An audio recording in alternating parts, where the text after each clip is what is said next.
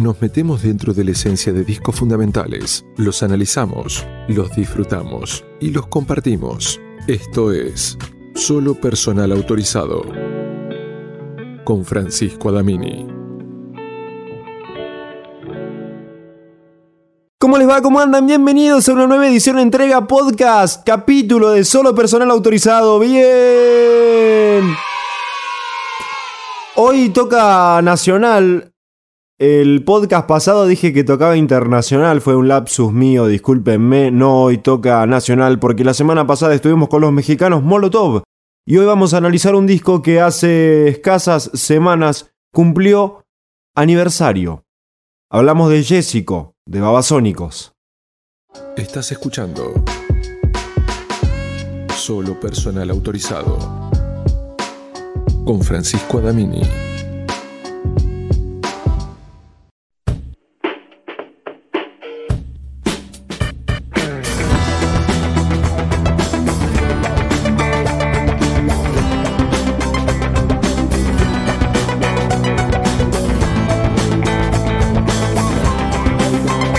Este disco arranca con un gran hit.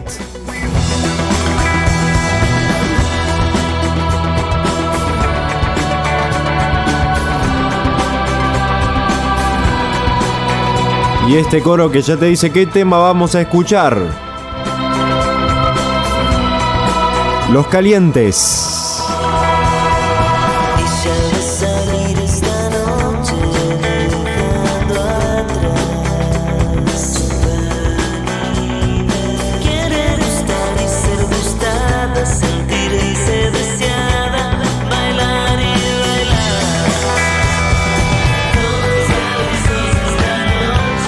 Comenzamos el recorrido por este Jessico de Babasónicos. De la mano de este hit Los Calientes que sonó en radio y en televisión en aquella época y no se detenía nunca.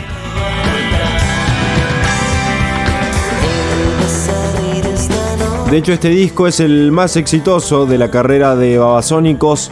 Nos quedan muchos hits por delante. Estoy haciendo así a primera vista mirando la lista de temas y nos quedan por delante 1, 2, 3, 4 hits por lo menos.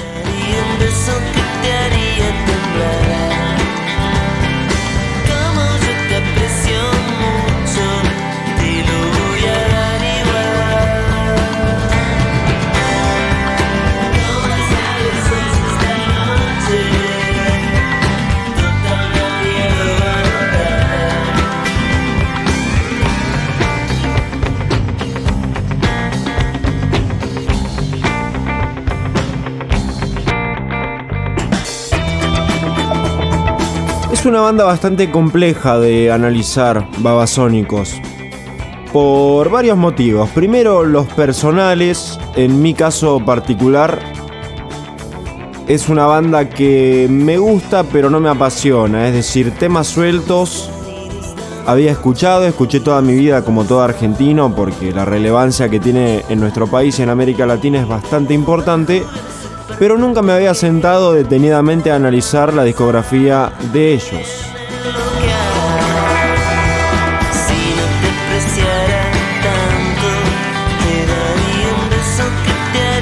¿Por qué?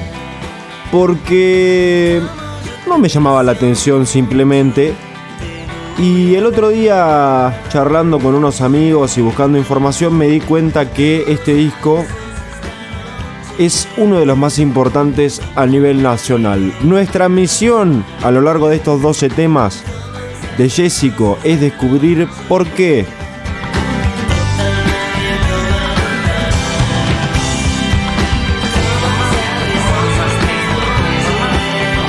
¿Por qué lo estoy poniendo en tela de juicio y no, por ejemplo, hice lo mismo con Octubre o Canción Animal de Soda? Son discos que uno ya sabe que son enormes, no necesitan presentación ni explicación. Eh, Franny, ¿por qué este sí? Porque me parece que más allá de ser un disco hitero, desde mi sesgado punto de vista, y ahora les voy a contar qué pienso después de haberlo analizado previamente antes de grabar, No era una banda que destacara demasiado o que por lo menos captara mi atención de una manera que yo dijera, wow, sí, es uno de los más importantes porque no. Pero como les dije al arranque, prejuzgué mal. Y este disco tiene un par de elementos externos también que lo hacen tan pero tan grande. Este primer hit, Los Calientes, alguna vez seguro lo escuchaste en radio, tele, en Spotify y hasta capaz lo tenés en tu playlist. Este es otro, mirá. Fizz.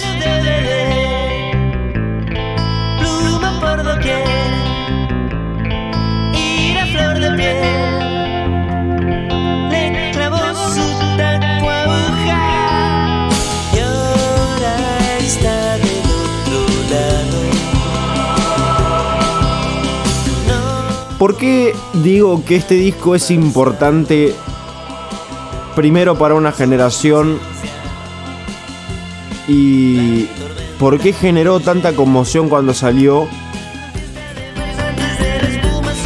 Son las dos primeras preguntas que nos deberíamos hacer. La primera es porque salió en el 2001 en la crisis económica, social y política más importante de nuestra historia reciente.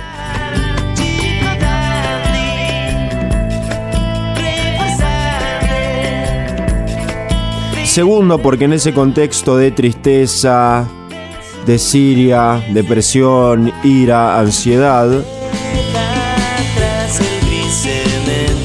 eso inevitablemente se traspasa a la música que uno crea, que uno genera, que los artistas crean y generan.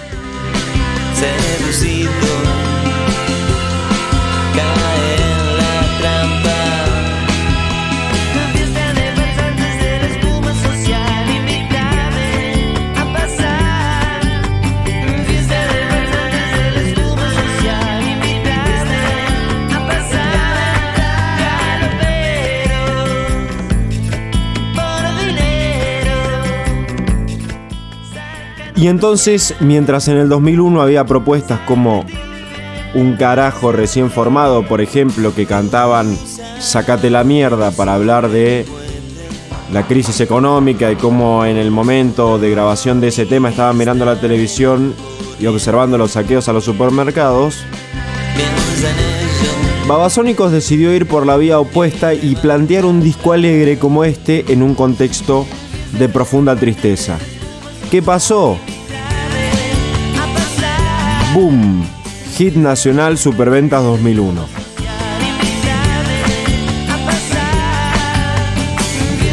Por eso tiene un lugar tan importante en nuestra historia, porque es un disco que de cierta manera introdujo luz en la oscuridad para toda una generación que estaba absolutamente frustrada. Esto, recalco, es opinión meramente personal, pueden discernir conmigo y contarme qué piensan en mi Instagram, frank-adamini, e intercambiamos opiniones. Mientras se pega otro hit más de eléctrico,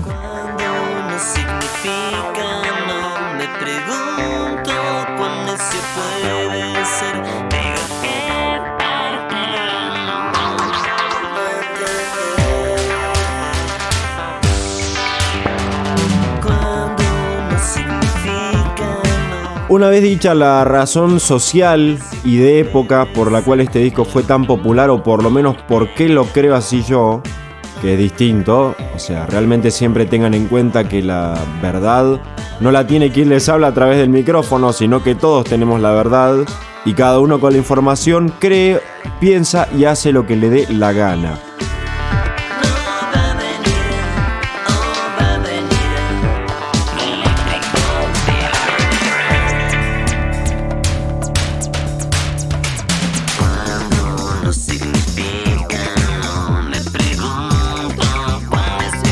Luego tenemos un componente de shock, de sorpresa, el famoso efecto sorpresa. ¿Espere qué?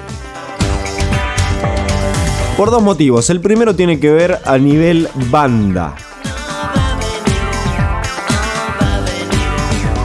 Te lo cuento mientras escuchamos Jessico del 2001 y este temazo de eléctrico.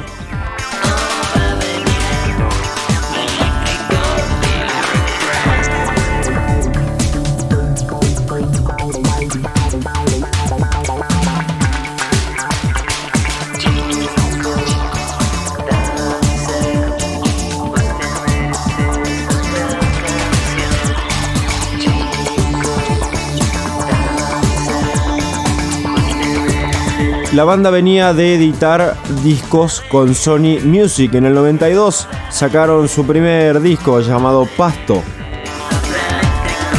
Y se mantuvieron bajo la disquera Sony hasta el año 99.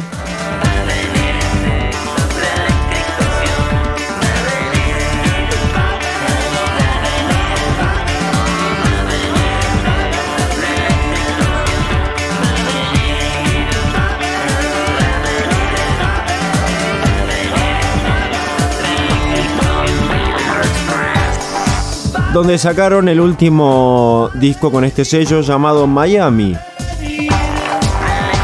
Y este disco fue rupturista porque, a nivel musical, los Babas venían de hacer otro tipo de música.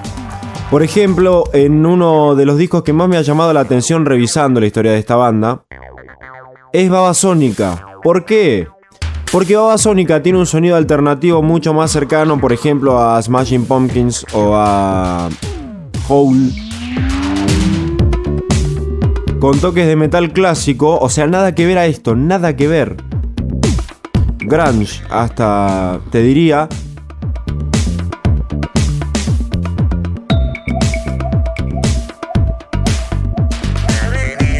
Y esto es electropop, pop electrónico, utilización de sintetizadores a muerte, es un disco justamente como este tema, eléctrico. De eléctrico.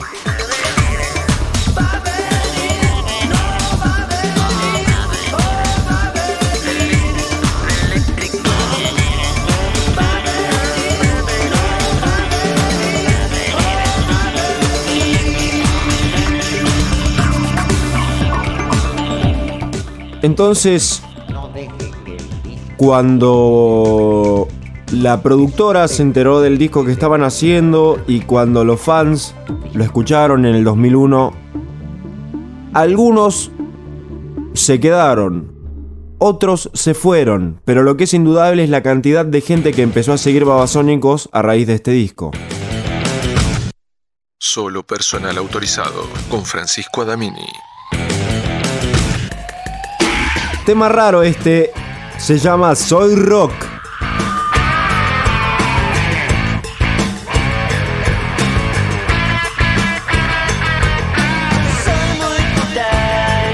Raro por el arreglito del principio del corte abrupto de las guitarras. Este es un tema que quizás refleja un poco mejor la etapa anterior de Babas. No tiene mucho que ver, pero se acerca bastante.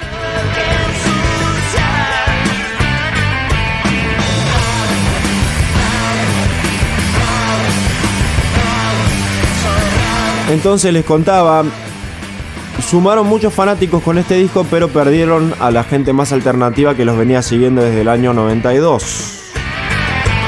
Porque realmente hagan el ejercicio es muy fuerte el cambio de sonido entre este Jessico, hit a nivel país, a nivel latinoamericano, y sus discos anteriores con Sony. ¿Por qué se fueron de Sony?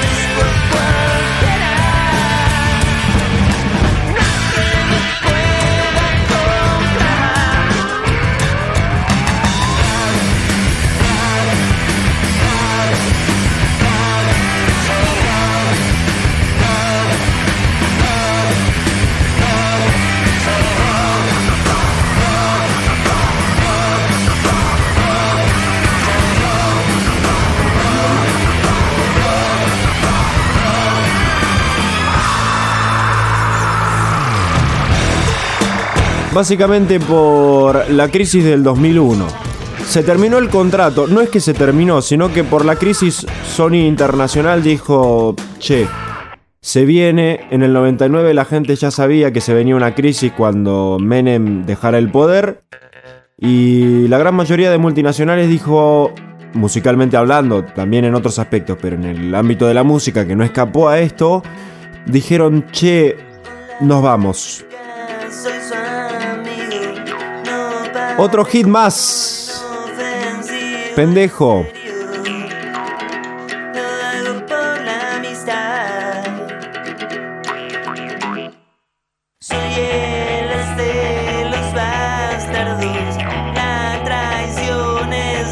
Mi cargo, es cierto.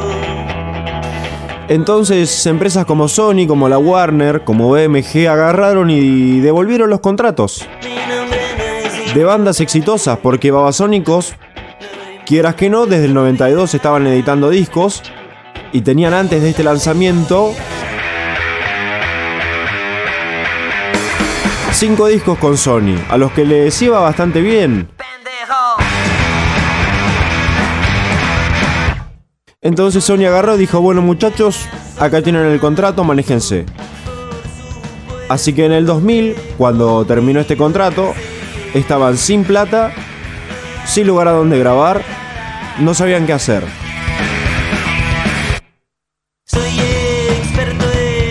¿Qué hicieron entonces? Se montaron un estudio casero y comenzaron a laburar en este trabajo poquito a poco. ¿Cómo lo solventaron? Lanzando algo así como en el idioma Simpsons sería el repertorio de refritos.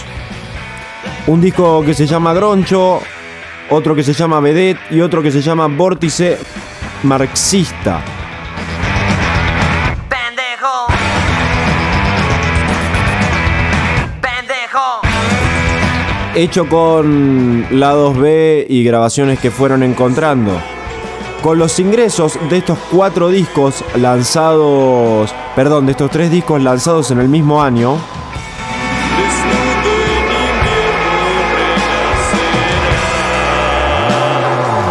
la banda logró obtener ingresos suficientes para poder financiar este Jessico.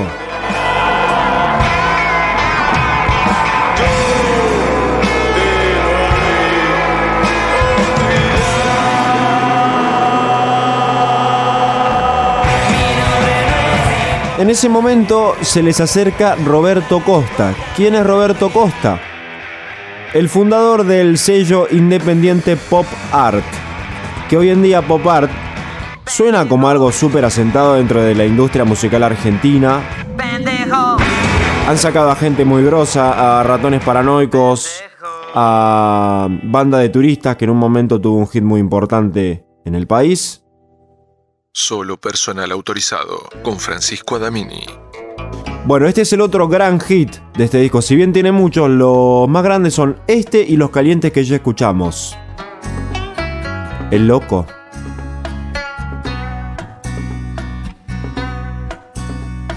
Soy víctima de un dios frágil temperamental que en vez de rezar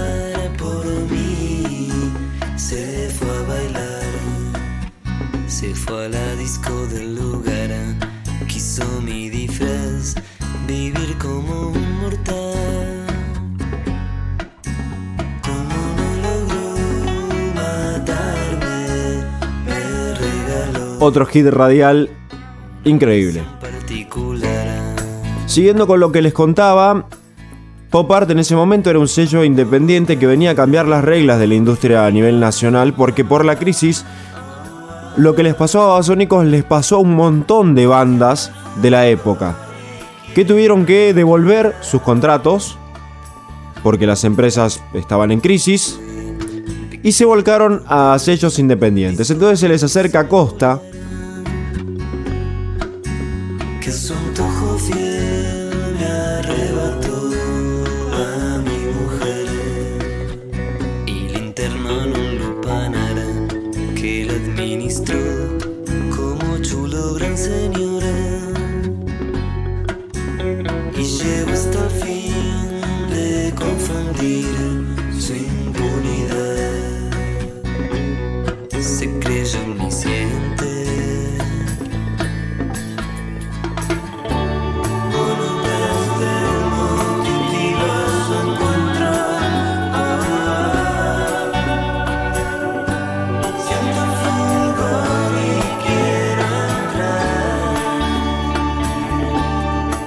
Este hombre decidió jugársela y contratarlo. Ya en ese momento Popar tenía bandas bien importantes para el rock argentino, Ratones Paranoicos, Rata Blanca, La Mancha de Rolando, Los Tipitos. Empezó a consolidarse bien fuerte Popart. Entró a Sónicos y ya con un poco de Jessico comenzado. Y la verdad es que les voló la cabeza a todos los de la discográfica porque esperaban encontrarse, como les contaba yo, con algo más alternativo, más cercano a otra época, a su época previa con Sony, y sin embargo se encontraron como una vez más los babas tiraban todo por la ventana y lograron crear algo popero, alegre en un contexto de crisis.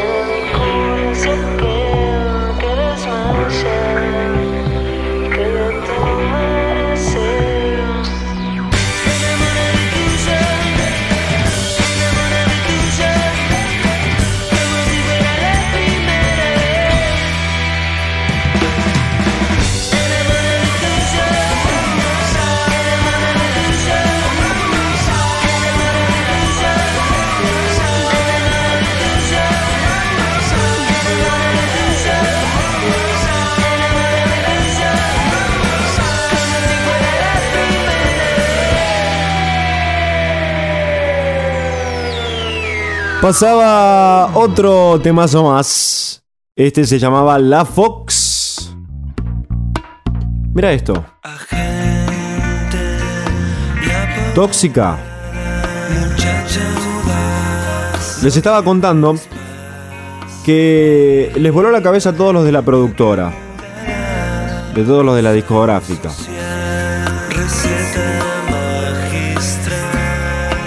Nadie, pero nadie pensaba que este disco podía ser un, éxito. O sea, en tiempos de crisis, en tiempos depresivos, en tiempos donde no hay plata, ¿quién va a pensar que un disco lanzado ese mismo año iba a ser un éxito? Nadie. Bueno, para sorpresa de nadie, o para sorpresa de todos, mejor dicho, fue un palazo.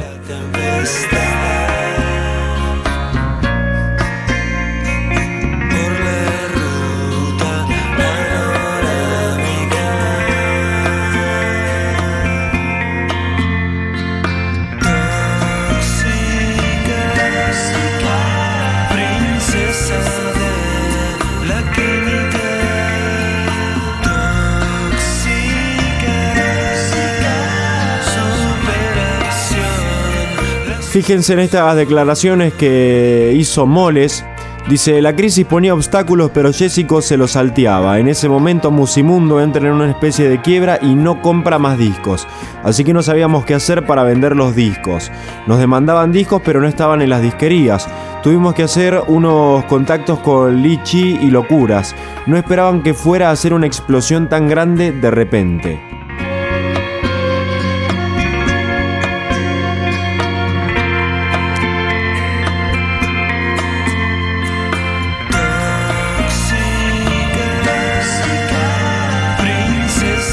Pero sí, lo fue y además tiene una particularidad interesante que es que al haber salido por un sello independiente como Pop Art, para difundirse a lo largo de América Latina, por ejemplo en México, en Chile, lo sacaron también por sellos independientes de esos países. Es decir, desde Argentina, desde un sello independiente se le daba la concesión a otros sellos independientes en el continente para distribuir el disco. Algo que ocurrió por fuera de las transnacionales. Eso también lo hace un disco icónico en nuestro país y en América Latina. Este es Jolie.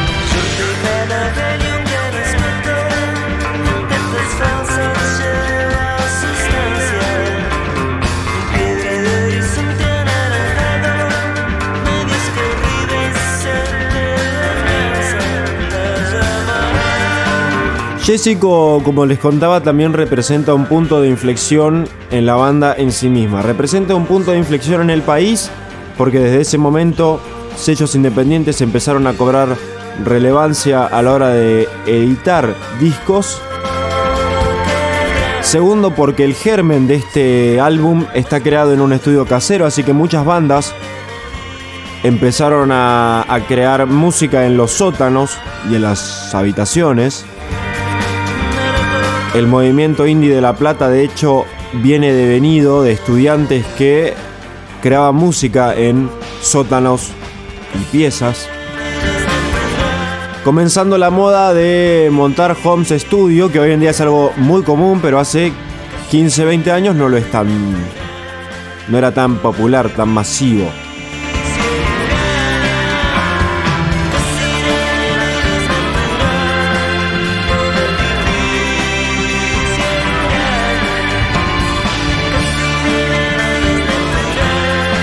Y a nivel banda, dentro de la discografía, este sería el camino que seguiría Babasónicos de ahora en adelante. Solo personal autorizado con Francisco Adamini. Este es otro corte de difusión. Rubí.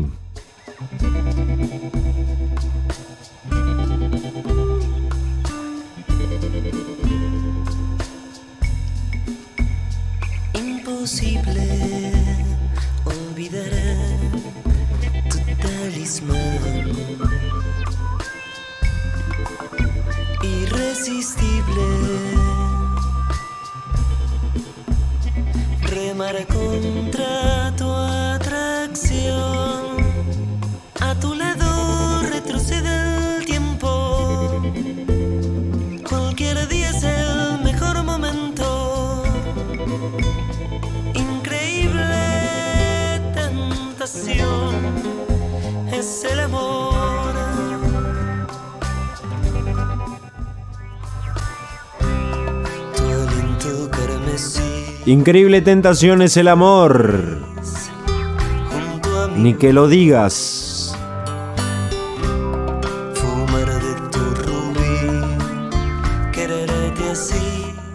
Luego, los discos que le siguieron a Jessico, si bien siempre cambian su sonido de una entrega a otra, de un disco a otro, de un álbum a otro, es cierto que orientó a la banda hacia la dirección popera mainstream. Y abandonaron ya definitivamente ese sonido alternativo o que algunos ponían dentro de la bolsa del alternativo. Viste que en los 90 la etiqueta de alternativo era cuando no podías definir algo de manera bien concreta. Bueno, pum, listo, lo tiramos en la bolsa del alternativo y que se arreglen.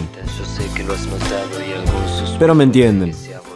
Cuando se volvió mainstream empezaron a llenar el hoy teatro Vorterix. Casi de repente, a medida que empezó a sonar en las radios y la gente lo empezó a pedir a las discográficas, empezaron a despegar como la espuma y los números de ventas de ese disco se volcaron al público inmediatamente.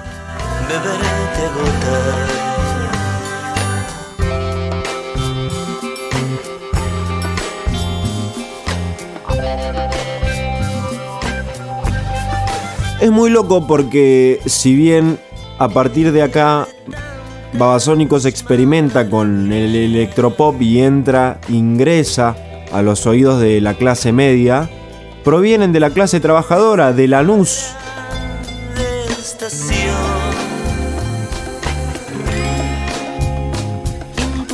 Y como decía Dárgelos, el vocalista de Babasónicos, en el conurbano bonaerense no se promociona el arte, hay fábricas, es el sector fabril de la provincia. Entonces, para un par de pibes que salen de ahí llegar al mainstream y pegarla en fiestas de gente de clase alta es todo un logro, dicen. ¿Qué otra banda conocida por todos y por todas viene de Lanús?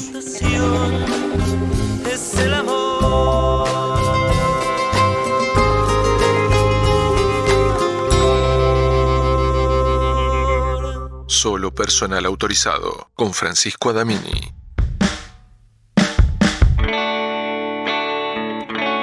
Dos minutos.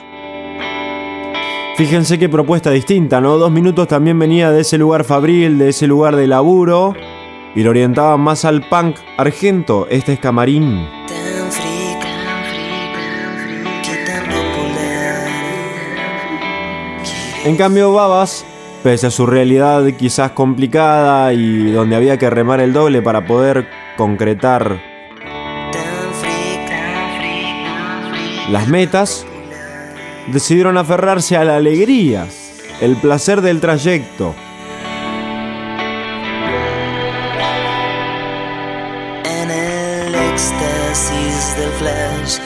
Con la estrella y el glamour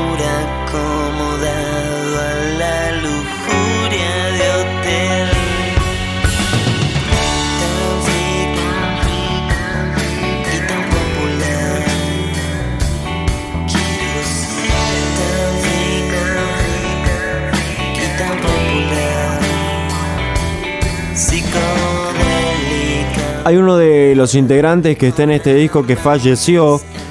Este disco fue compuesto por. En esa época los babas estaban compuestos por Diego Tuñón, Adrián Dárgelos en la voz, Panza Castellano, Diego Rodríguez, Gabo Manelli, quien falleció en 2008, y Mariano Roger. Estos son los muchachos de Lanús que cambiaron la música argentina, que cambiaron el paradigma de la industria musical en nuestro país, que se volcaron a por el camino de la independencia musical y la rompieron.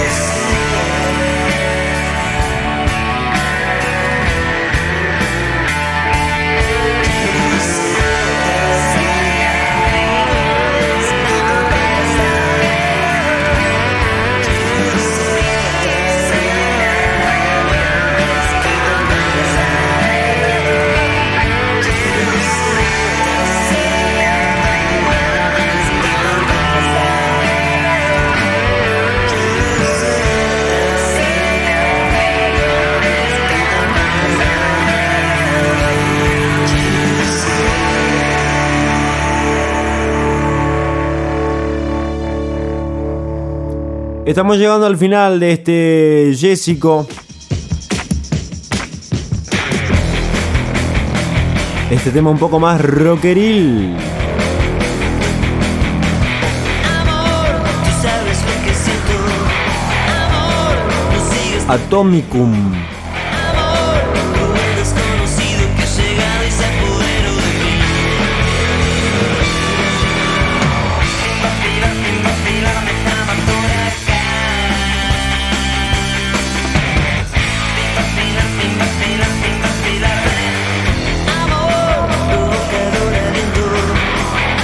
Qué loca que es a veces la vida, ¿no? Pensar que los babas casi dejan afuera su tema más conocido.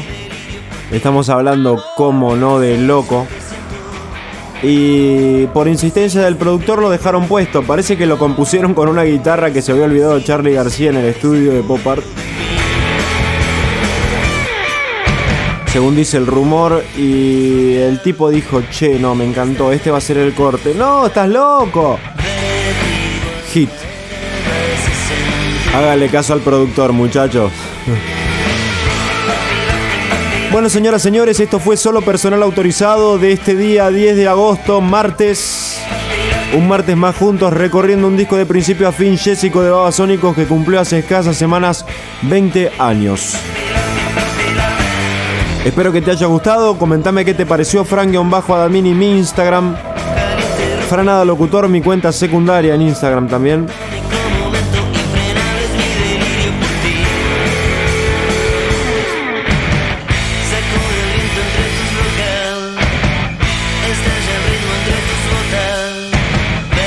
Estoy activo en TikTok, arroba Francisco Adamini, seguime que estoy subiendo contenido cortito para publicitar el podcast y alguna que otra pavada que se me ocurre.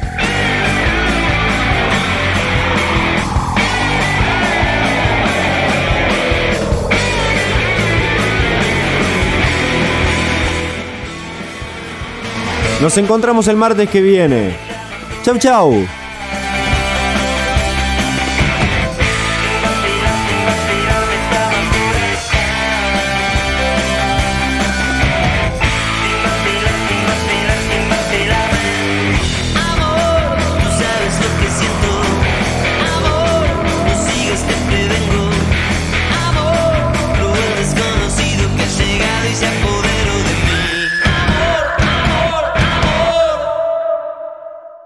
Solo personal autorizado con Francisco Adamini.